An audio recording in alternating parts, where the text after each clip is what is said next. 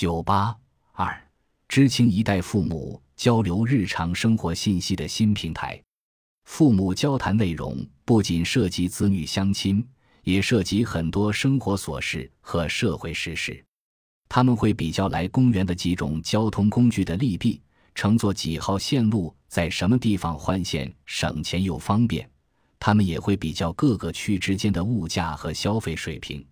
他们还会交流哪个超市购买的生活用品质量上乘等等。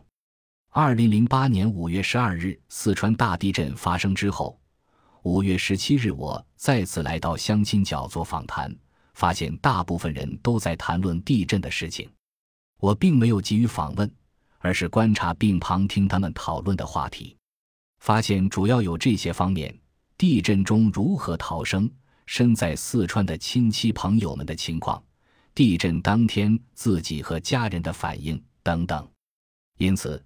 父母相互之间在介绍子女的同时，也会交流很多其他的信息。很多之前的陌生人由此变成了熟人，熟人与熟人之间在这里已经形成了一个关系网络。从某种程度上讲，相亲角已经变成了一个城市空间中独特的信息集散中心。本集播放完毕，感谢您的收听，喜欢请订阅加关注。主页有更多精彩内容。